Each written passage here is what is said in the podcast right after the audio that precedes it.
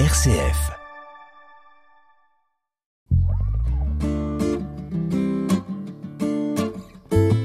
À la croisée des religions sur une RCF Belgique. L'émission qui fait dialoguer les religions.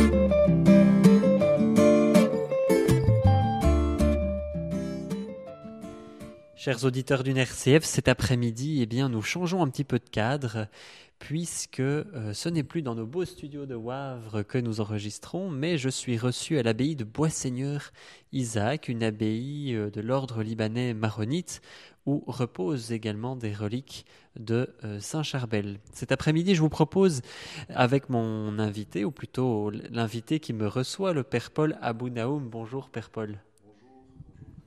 Alors, euh, Père Paul, aujourd'hui, vous allez donner une conférence, une conférence sur euh, la Vierge Marie dans l'islam, mais en fait, vous allez me corriger un petit peu sur la forme parce que dans l'islam, eh bien oui, on ne parle pas directement de Vierge Marie, mais de Mariam.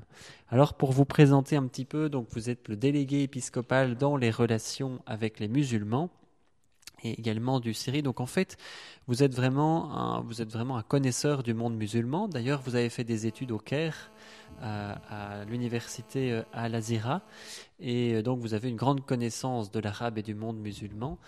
Et ce soir, vous donnez donc euh, cette conférence sur Mariam dans, dans le Coran.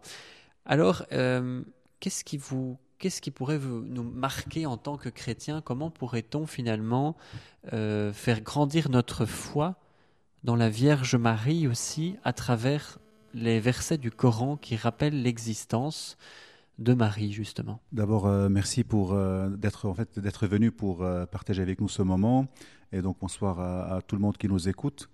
donc la Vierge Marie, c'est une image, c'est un, une des grandes images qui unit le monde religieux chrétien et le monde musulman.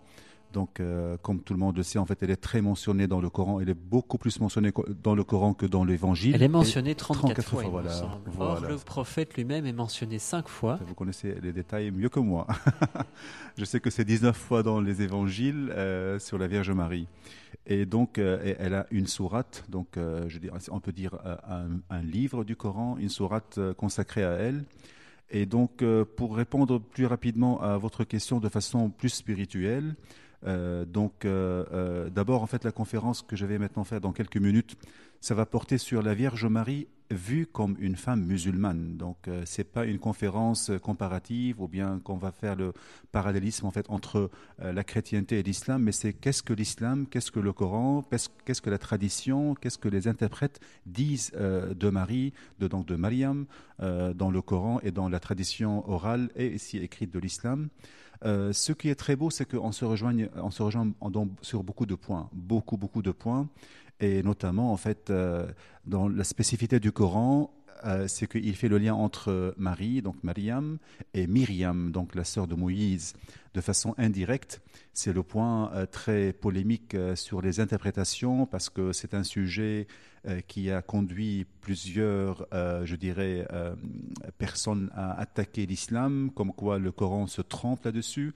Mais quand on voit les interprétations spirituelles, religieuses de ce lien qui se fait, c'est très beau. On voit cette continuité, cet lien qui va aller très loin à nous unir avec le monde même hébraïque, avec la première alliance, même si l'islam ne parle pas d'alliance. Mais cette figure qui lie Myriam, la sœur de Moïse, avec la Vierge Marie euh, chez nous et Marie, Mariam de l'islam, je trouve que c'est très beau, c'est unique. Alors dans le Coran, il y a justement un verset qui précise que euh, cette fameuse Mariam est, euh, elle est en fait vierge et elle est surtout issue de la famille de Imran. Que sait-on sur cette famille en réalité? Euh, C'est-à-dire, en fait, voyez, là, ça en touche au sujet qui pourrait être très polémique dans, dans ce passage de la sourate Mariam et sourate, euh, donc le livre de Al-Imran, ou bien sourate Al-Imran.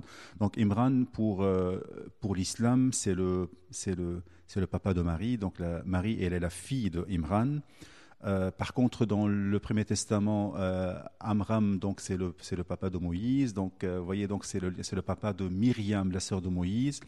Et, et donc, c'est là-dessus, en fait, je répète qu'il y a un petit peu les malentendus qui peuvent naître, mais avec une interprétation spirituelle. Donc, ça amène à, à, à voir ce lien que le prophète de l'islam avait le souci de faire le lien et donc de faire un certain on peut dire, consensus entre les trois religions parce que l'islam est né dans une période où il y avait beaucoup, beaucoup de conflits dogmatiques. Et euh, une, une des, une, euh, les islamologues sont presque d'accord que euh, l'islam est venu comme sorte de essayer de faire en fait le lien ou bien d'atténuer et de enlever des choses, mettre des choses. Et donc, donc Imran, pour l'islam, c'est le papa de Marie. Par contre, dans la Bible, c'est le papa de Moïse. Et c'est le lien entre Marie, ou bien Mariam, la vierge de l'islam, enfin, bien Marie de l'islam, avec Myriam, la sœur de Moïse. Alors, euh, c'est étonnant parce que finalement, euh, il y a, comme vous l'avez dit, énormément de ressemblances. On parle d'une femme vierge, etc., qui, qui, dit bien qu'elle n'a pas été mise enceinte sous l'action d'un homme.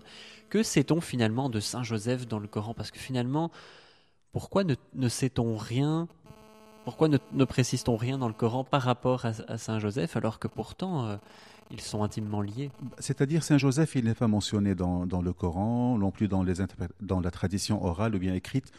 Euh, Saint Joseph est absent, on n'en parle pas. Et, euh, ça, ça, pourrait en fait me faire penser de façon en fait à ce que même la, la personne de Joseph, même chez nous dans l'Église, elle n'était pas très présente dans les premiers siècles. Si, si, mes mémoires sont bonnes, jusqu'au 15e, qu'il a commencé à, surgir et il a pris beaucoup d'importance au XIXe siècle euh, par, euh, par réponse ou bien pour euh, montrer face à la montée du marxisme en fait qu'on a aussi quelqu'un ouvrier, donc quelqu'un du prolétariat de la société. Et donc Joseph a toujours été mis à côté, même enfin mis à côté, mais dans, même chez nous en fait, chez les chrétiens, il n'était pas très présent, peut-être pour accentuer sur le rôle du Saint-Esprit dans, dans le dans, dans, dans, la vie de Marie, donc comme étant lui donc la cause euh, donc euh, de voilà, de, qui, qui s'est intervenu pour euh, le projet de, de l'incarnation. Par contre, dans l'islam, il n'est pas mentionné. Et comme vous le savez, on a deux histoires sur la Vierge Marie qui ne sont pas très bibliographiques dans l'islam. Il y a deux histoires qui se rejoignent, mais en fait, on sait qu'il y a un ange qui est apparu sous forme d'homme parfait et une autre histoire qui dit qu'il y avait des anges et qu'on ne sait pas très bien, mais on sait très bien que, que Jésus n'est pas un divin, enfin, même s'il est la parole de Dieu, mais il faut prendre les mots du Coran pas à la façon chrétienne. Donc, parole de Dieu dans l'islam, c'est pas la parole de Dieu chez nous. Et c'est qu'il y a une histoire qui dit que l'Esprit Saint, il a, il, a, il a mis son esprit sur la manche de sa main et qu'elle elle est devenue en fait enceinte de Jésus et l'autre, on parle d'un certain ange parfait, mais Jésus est comparé à Adam, c'est un, c'est un, c'est une créature, c'est pas le Fils de Dieu comme chez nous. Voilà. Est-ce qu'on peut dire que la figure, donc euh, pour nous, du coup, les catholiques, de la Vierge Marie et dans l'islam de Mariam, est-ce qu'on peut dire que dans, dans les islams, puisque vous aimez justement parler des islams, est-ce qu'on peut dire que c'est une figure plutôt de réconciliation, de, de, de concordance, ou bien au contraire de discorde, en particulier la différence entre les, sunnites et les chiites? Euh, C'est-à-dire que dans les détails de l'histoire, euh, je, euh, enfin, je suis pas vraiment expert historique, mais je ne pense pas que la Vierge Marie aurait fait des soucis au niveau dogmatique ou bien en relation entre musulmans et chrétiens. au contraire, je pense que c'est la, figure qui, qui, unit. Et une, une, expérience personnelle, par exemple, lors de la guerre du Liban, on va trouver souvent, par exemple, des églises attaquées, mais c'est rarement une église pour la Vierge Marie avec euh, cette piété, sociale populaire envers elle du côté musulman, y compris sunnite et chiite et donc dans, les, le sanctuaire. Euh, euh, c'est-à-dire que peut-être ce qui pourrait créer des soucis, c'est que quand elle est représentée dans des statues ou bien dans des images, ça pourrait créer un souci chez certains c'est un certain islam, euh, je dirais, un peu littéral, ou bien ce qu'on appelle très classique, ou bien radical, si, entre guillemets, et donc qui refuse toutes sortes de figures. Mais même sur ce point-là, on sait que dans le monde chiite, qui était plutôt influencé par la, mentalité euh, persane, donc euh, c'est les, persans, il y a la représentation de la Vierge Marie, comme on va voir dans les images que je vais présenter. Donc, je pense en général, c'est une figure qui unit. Et si elle pourrait euh, être un souci, c'est juste euh, que certains courants, je dirais un peu trop durs ou bien littéral de l'islam, vont dire que notre évangile est falsifié, qu'on a falsifié les livres. Voilà, donc c'est le discours euh, qui n'est pas très adopté par la majorité, alors là, ça pourrait créer des soucis, mais pas vraiment sur le statut de la Vierge Marie comme euh, importance. Et dans des pays euh, multiconfessionnels très marqués, notamment justement par exemple le Liban, cette, euh, cette grande, voilà, avec cette division parfois entre les chrétiens et les musulmans, est-ce qu'elle peut être une forme de justement de réconciliation et de, de pour favoriser la paix entre ces deux religions? C'est-à-dire que, comme vous le savez, en fait, on a ce, cette, depuis, depuis 2007, ou bien, oui, 2007, on a eu la première rencontre euh, de ce qu'on appelle Ensemble avec Marie, créée par un imam sunnite libanais avec un maronite libanais. En fait, j'ai oublié un peu les, noms maintenant tout de suite. Et donc, ils ont créé une sorte de mouvement spirituel et religieux et depuis 2010, au Liban, l'Annonciation est une fête nationale fêtée par tout le pays. C'est un décret, euh, républicain, euh, donc c'est une fête nationale euh, où les gens se retrouvent ensemble pour prier la Vierge Marie, chacun comme sa croyance. Et j'insiste en fait, comme j'avais dit avec vous avant de, avant de la rencontre, que, que euh, ce que je vais faire ce soir, c'est exposer la Vierge Marie comme une femme musulmane, pas comme la maman de la, mère de Dieu chez les chrétiens. C'est très important. Chacun se respecte, mais malgré tout, on trouve des prières euh, communes. Alors, il y a des courants du côté chrétien et musulman qui attaquent ce phénomène. C'est facile à attaquer, mais c'est plus, difficile construire. Euh, je sais que c'est pas ça qui va euh, amener à la paix, euh, à la paix globale, mais c'est un des piliers qu'on commence ensemble. Chacun va garder sa foi, sa religion, mais quand même c'est un, acte très beau quand on se va ensemble prier ou bien parler d'un personnage qui unit et qui est vénéré par les deux côtés. Et donc, dans, un des versets du, Coran aussi, on précise que la, la figure de Mariam donc n'a pas été attaquée par Satan. Est-ce que euh, ça veut dire quelque part que le Coran euh, démontre en fait le dogme de, euh, l'Immaculée Conception pour les chrétiens? Vous êtes bien, je peux vous donner la conférence à ma place. Ah, bravo, des détails magnifiques. donc, écoutez, il y a des islamologues, même chrétiens, qui vont dans ce sens-là. Mais personnellement, en fait, je dis non, parce que pour avoir l'Immaculée Conception, il faut avoir, entre guillemets, le péché originel, en fait. Vu que dans l'islam, il n'y a pas ce péché, donc je ne vois pas, en fait, comment on peut parler de l'Immaculée Conception. Par contre, euh, comme de nouveau, en fait, hein, donc, euh, la façon que le Coran parle de Marie, avec les interprètes et les commentateurs, on peut dire plus ou moins le mot avec entre guillemets, c'est que c'est pas le même mot qu'on dit chez les catholiques, parce qu'elle était choisie, elle était élue par Dieu, euh, elle était euh, voilà, elle était écartée euh, voilà du Satan et que Dieu vraiment l'a mis aux primautés de toutes les femmes de tous les mondes, en fait, le alamain en arabe. Donc, mais euh, comme d'habitude, il faut toujours utiliser les mots, euh, surtout euh, techniques, avec beaucoup d'attention sur les deux, entre les deux religions. Et d'autre part, la, figure de Mariam, en fait, dans l'islam, elle est vue donc comme une, une femme prophète. Dans l'islam, ça veut dire qu'elle n'est pas instrument de salut pour les musulmans. Non, c'est-à-dire que la Vierge Marie, donc euh, comme vous dites, elle est, c'est une musulmane. Euh, euh, d'ailleurs, en fait, c'est une musulmane par excellence parce que elle n'a pas dit non, donc il n'y avait pas le consentement de Marie, et ça c'est très important. Parce que vu du côté chrétien, on va dire oui, où est, où sa liberté, mais c'est pas pareil de nouveau. Donc on parle de Marie dans l'islam, c'est une femme euh, qui a appliqué le mot islam, c'est la soumission. Donc là, on peut critiquer parfois, dire ah oui, soumission, c'est négatif, mais ça pourrait être aussi la soumission positive à Dieu. Et donc ça dépend comment on veut voir les, versets et dans quelle lecture. Et donc, euh, donc non, c'est pas la dame qui va qui va apporter le salut parce que dans l'islam il n'y a pas des intercessions même si on va faire des prières parfois pour la Vierge Marie, mais ce n'est pas dans l'intercession, c'est dans la vénération pure. Quand vous dites elle, elle peut être effectivement modèle euh, pour les, les musulmanes, euh, comment que, que sait-on de plus sur sa vie dans le Coran que le début finalement?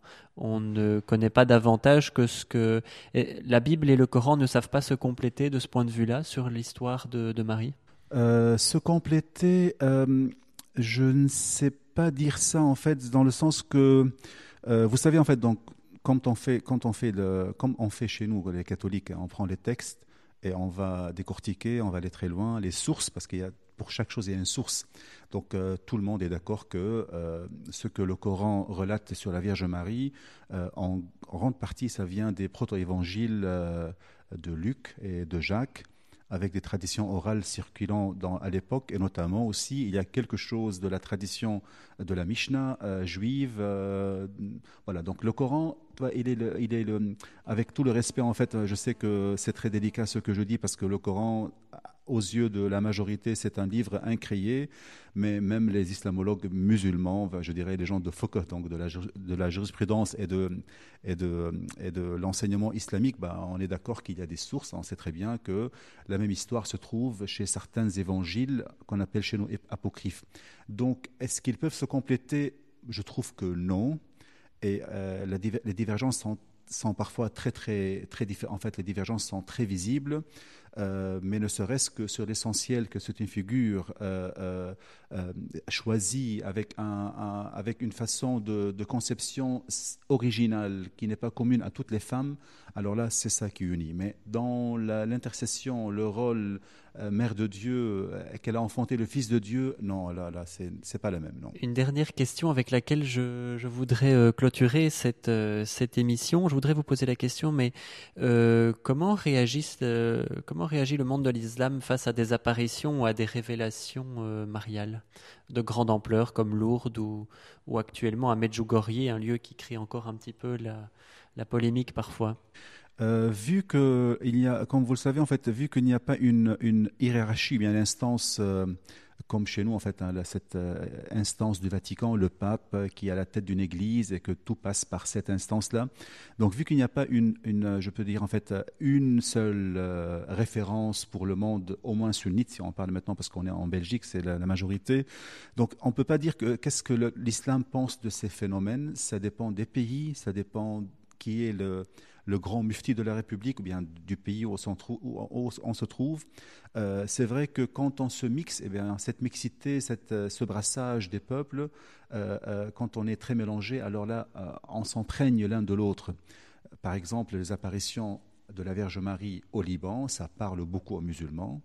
Euh, en Irak, ça parle beaucoup. Et donc, dans, mon exposé, je vais parler de quelques expériences parce que, voilà, il y a ce, contact. Mais par contre, dans des pays où il n'y a pas ce contact, certainement, les gens ne sont pas très intéressés. Mais il faut savoir, par exemple, si euh, moi, par exemple, je, euh, parle du côté, enfin, c'est pas du côté, au Liban, on a les chiites qui sont majoritaires, plus ou moins. Quand on va dans les sanctuaires euh, euh, chiites, on voit la même façon d'approcher les, tombeaux des vénérés chez eux.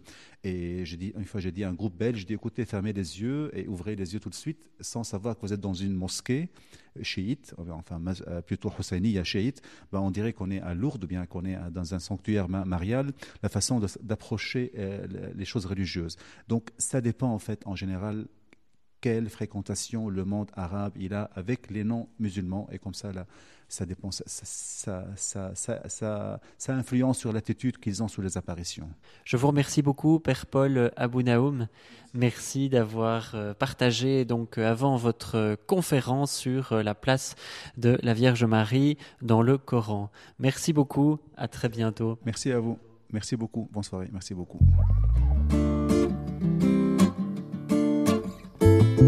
La croisée des religions sur une RCF Belgique. L'émission qui fait dialoguer les religions.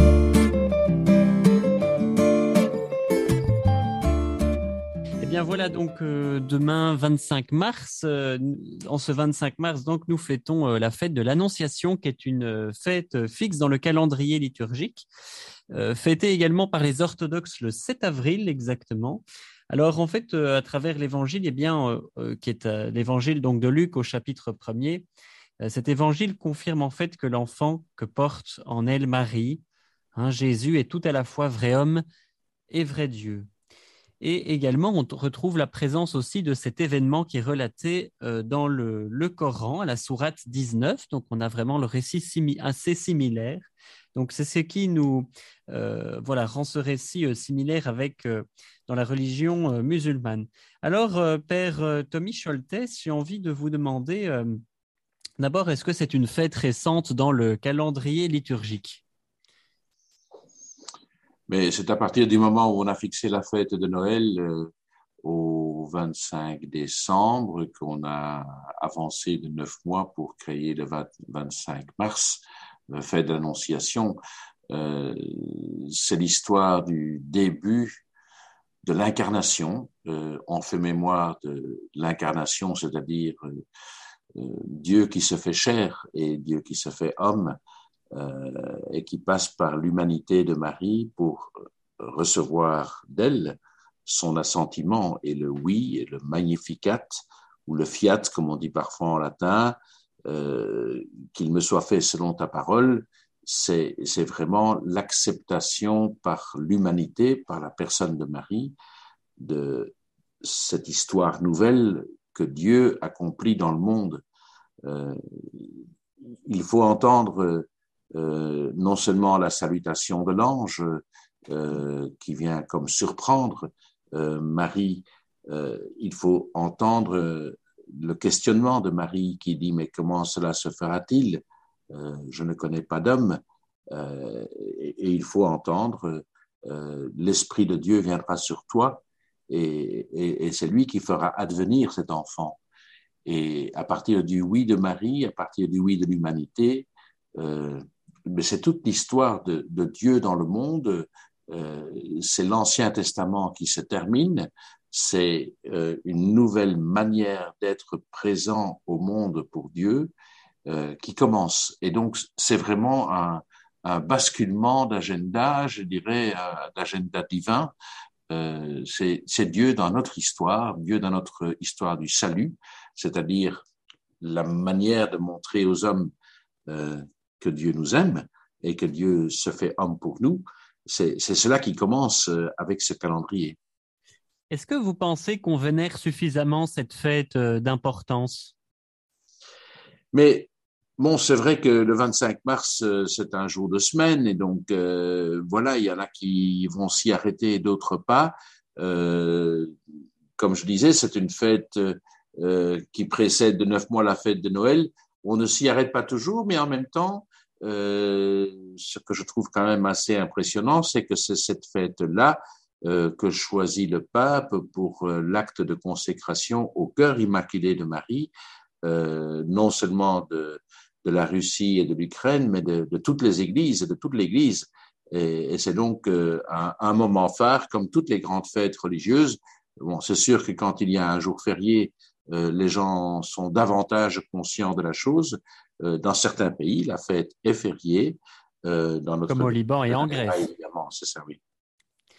Alors avant de, de s'arrêter un petit peu plus sur euh, effectivement cet acte de consécration euh, de la Russie et de l'Ukraine qui, qui, aura lieu en ce 25 mars, euh, revenir un petit peu sur l'évangile de Luc hein, au chapitre 1er, donc qui relate effectivement le, voilà, ce récit de l'Annonciation.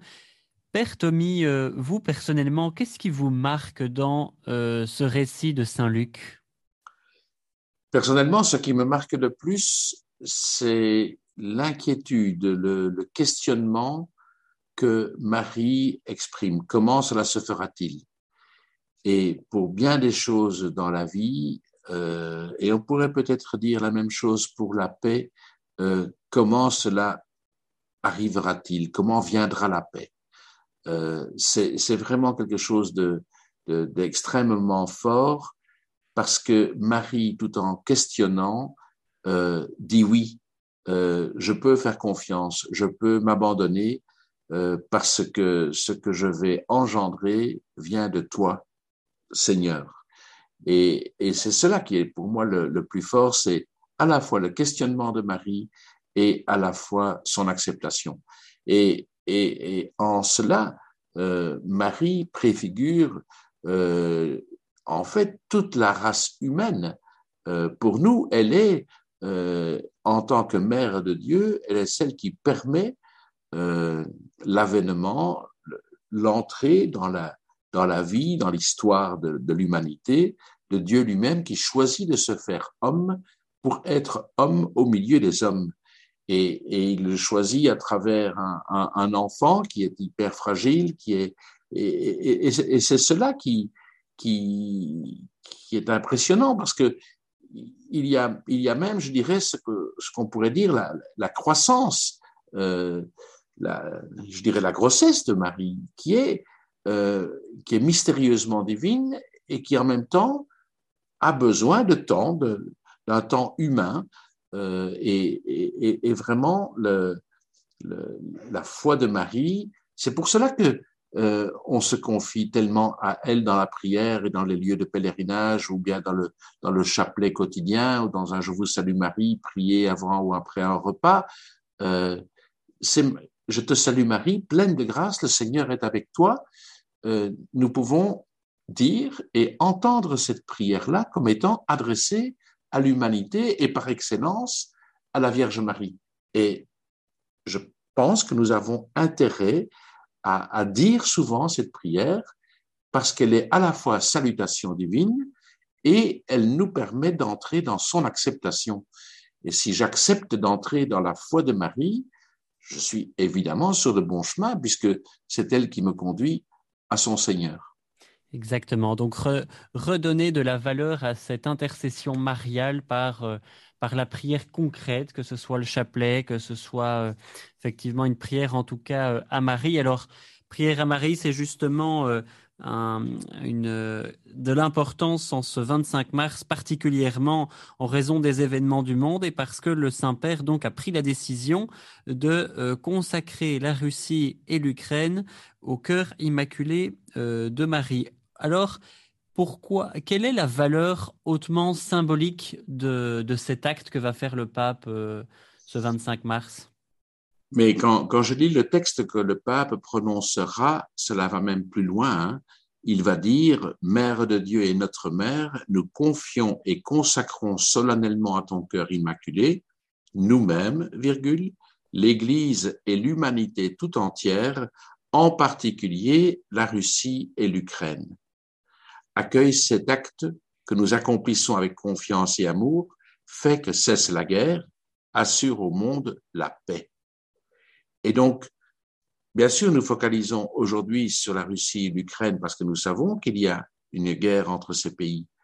Mais en même temps, c'est moi aussi, c'est l'Église, l'Église, et quand on dit l'Église, je sais très bien que le pape pense à l'Église catholique, et l'Église qui est celle de toujours, c'est-à-dire d'avant la rupture, avant le schisme avec le monde orthodoxe. Et donc l'Église, c'est l'ensemble des enfants de Dieu. Il ne dit pas dans son texte l'Église catholique, il dit l'Église, c'est-à-dire les églises d'avant le schisme. Autrement dit, c'est moi, enfin chacun d'entre nous, chacun d'entre nous, l'humanité aussi, et l'humanité dans ce qu'elle a de plus, fort, de plus pauvre aussi, euh, de plus fragile. Et, je trouve que là, euh, quand le pape confie, ben, il donne le meilleur de lui-même et aussi ce qu'il porte lui en tant que père de l'Église, puisqu'il est en tant que en tant que pape, on peut dire qu'il est le pasteur suprême de l'Église. Tout à fait.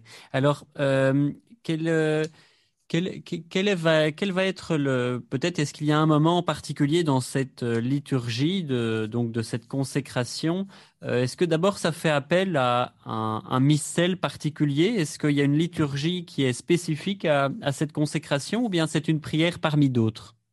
En fait, dans le cadre de la liturgie telle qu'elle sera ce 25 mars, euh, c'est à la fois une liturgie pénitentielle pendant laquelle il y aura des personnes qui iront aussi se, se, confesser auprès des confesseurs de la basilique Saint-Pierre. Et puis, il y aura la prière de, de consécration. Donc, c'est une cérémonie qui sera, euh, comme telle, relativement brève, si ce n'est le temps euh, qui sera laissé aux fidèles qui sont dans la basilique Saint-Pierre euh, de, de, de, se confesser. Et puis, le pape euh, euh, clôturera cette partie pénitentielle par l'absolution. Mais alors il y a cette, cette prière, mais qui évidemment est une prière fondamentale, mais qui a été aussi réécrite puisque il est explicitement question de, de, la Russie et de l'Ukraine. par conséquent, euh, le pape euh, exprime là, je dirais d'une certaine façon, une prière personnelle, même s'il y a dans, dans, dans, tous les missels euh, du monde beaucoup de prières, de, de consécration, que ce soit à Marie, que ce soit à Jésus, des prières d'abandon, des prières de confiance. ça fait partie de la grande tradition spirituelle, de la grande tradition religieuse, d'exprimer sa foi en Dieu par une espèce de renonciation à ce que nous sommes en tant qu'humains fragiles et pécheurs. La preuve, c'est qu'il y a le péché, il y a le mal qui est, qui est à l'œuvre pour le moment dans le monde. Et donc, le pape, au nom de toute l'Église, au nom de l'humanité, demande la paix pour euh, l'Ukraine et, la Russie en particulier. Mais fondamentalement, euh, j'entends des, paroles, je vois des paroles comme euh, inspire des projets et des voies de réconciliation, ramène la concorde de Dieu dans le monde, éteint la haine, apaise la vengeance, enseigne-nous le pardon, libère à nous de la guerre, préserve le monde de la menace nucléaire. Mhm. Euh, il est, évident très incarné à notre temps. Ah, c'est tout à fait réécrit pour maintenant. Et c'est pour cela que c'est tellement impressionnant, c'est que euh, on, on, on, sent que le, que le pape met dans, dans cela euh, toute sa prière, quand, quand, je vois plus loin, réveille en nous le besoin de prier et d'aimer. Il est évident que l'humanité a besoin de prier, mais en chacun de nous, est-ce que chacun ressent davantage aujourd'hui le besoin de prier? Euh, C'est pas encore sûr. Hein, je, je, ne vois pas encore euh, ce qu'on dit parfois, euh, euh, des gens en plus arriver dans les églises parce qu'il y a une menace, alors que euh, le sommet de l'OTAN que l'on vient de vivre montre quand même qu'on va encore armer un peu plus en raison de la menace nucléaire, de la menace chimique, etc. Et donc, on arme encore un peu plus. Donc, il fallait réécrire cette prière pour qu'elle soit vraiment celle que l'on peut prier aujourd'hui. Eh bien, merci beaucoup, euh, Père euh, Tommy euh, Scholtes. Je rappelle donc que vous êtes le porte-parole de la conférence épiscopale belge. Et merci pour cet éclairage sur la fête de l'Annonciation et sur la consécration de la Russie et de l'Ukraine au cœur immaculé de Marie ce 25 mars. Merci beaucoup, Père Tommy.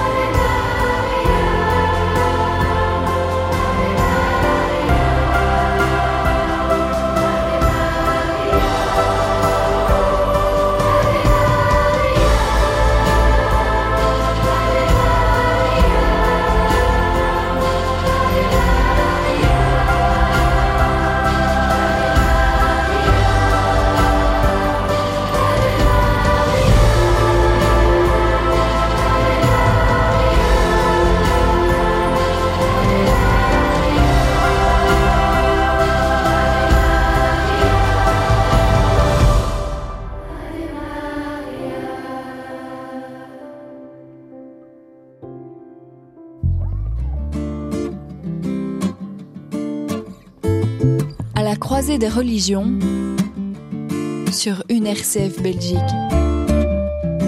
L'émission qui fait dialoguer les religions.